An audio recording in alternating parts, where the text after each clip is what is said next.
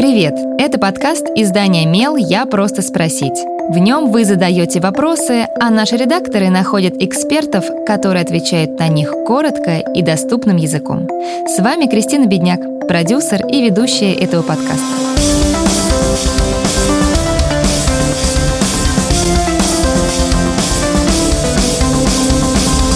Иногда родители 10 раз подряд повторяют просьбу, а ребенок не прислушивается и начинает выполнять то, о чем его просят, только когда мама или папа повышают голос. Но делать такое общение с системой неправильно. Психолог Ксения Несютина рассказывает, как наладить коммуникацию. Ребенок понимает меня только если я кричу. Если просто говорю ему, что сделать или куда нельзя лезть, он не слушается. Возраст ребенка около двух лет. Что делать? Сначала в такой ситуации родителям важно понять, почему коммуникация с ребенком нарушена, почему он обесценивает слова родителей и прислушивается только к повышенным тонам. Умение прислушаться к просьбам окружающих важно воспитать в ребенке как можно раньше, примерно до трех лет. Типичная ситуация при нарушенной коммуникации. Родитель просит что-то, ребенок не делает, родитель просит еще раз, ребенок игнорирует, Тогда родитель от бессилия срывается на крик, и ребенок быстро все выполняет. Если история повторяется регулярно, ребенок привыкает слышать и чувствовать только эмоции, а не слова. У ситуации, когда ребенок слушается только в случае крика, есть еще несколько негативных последствий. Какое-то время он будет реагировать на такой вид коммуникации, бояться и выполнять все просьбы, если на него накричат. Но это продлится недолго. Вскоре он привыкнет, перестанет считать повышенный тон чем-то необычным и начнет обесценивать и этот способ общения.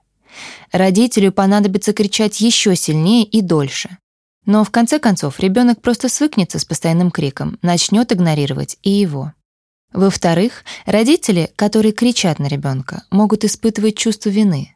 Они эмоционально истощаются. Такая коммуникация приводит к усталости и не создает теплых отношений в семье.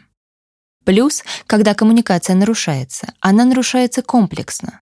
То есть обычного человеческого общения с ребенком уже не происходит. Выстроить его становится все сложнее. Когда родители постоянно кричат на ребенка, он перестает им доверять, не хочет делиться своими проблемами. Так как же наладить испорченную коммуникацию? Попробуйте понять причину. Почему ребенок вас не слышит? Может быть, он очень увлечен своей игрой и на самом деле просто не слышит, что происходит в доме?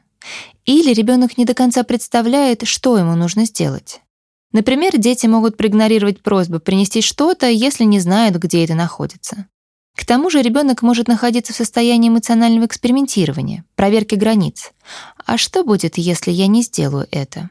Это нормальный жизненный этап, через который всем необходимо пройти. Обратите внимание, относитесь ли вы, как родитель, уважительно к просьбам ребенка? Всегда ли прислушиваетесь к тому, о чем он вас просит? Ребенок может просто копировать коммуникацию, которую он видит ежедневно. Если родители игнорируют просьбы друг друга или ребенка, то детям ничего не остается, как копировать эту модель поведения. Если ребенок уже достаточно взрослый, можно с ним договориться о новом способе общения. «Дорогой, давай договоримся. Я больше не кричу, а ты делаешь то, что я прошу. Хорошо?» Постарайтесь не реагировать слишком эмоционально на непослушание ребенка. Это просто факт, и крик не поможет решить проблему. Посмотрите, изменится ли его отношение после того, как вы измените свое. Попробуйте метод заезженной пластинки. Нужно много раз повторить просьбу ребенку без пауз и смотреть при этом ему в глаза. Повторите фразу нейтральным, спокойным тоном, без уговоров и обиды. Просто «Дорогой, пойдем чистить зубы. Пора чистить зубы. Вижу, что ты играешь, но пора чистить зубы». Для ребенка здесь важно почувствовать, что от слов родителя никуда не деться. Если нужно идти чистить зубы, то не получится ничего другого сделать. Родитель все равно настоит на своем. Причем настоит спокойно, никаких дополнительных эмоций не будет. Помогите ребенку. Вместо того, чтобы кричать, вы можете, например, пойти чистить зубы вместе с ребенком или помочь ему убрать игрушки. Объясните, что он вернется к игре, когда сделает все обязательные дела. Объясните ребенку суть проблемы. Условно. Чистить зубы нужно, чтобы они были чистыми и здоровыми. Тогда нам не придется лишний раз идти к стоматологу. Если ребенок поймет, зачем ему нужно что-то сделать, он с большей охотой возьмется за это.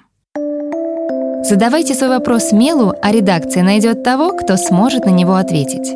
Пишите в наши соцсети или на почту feedback mail.fm. Мы не раскрываем имена, так что вопросы могут быть любыми. А еще ставьте нам оценки и оставляйте отзывы. Так больше людей узнают про наш подкаст.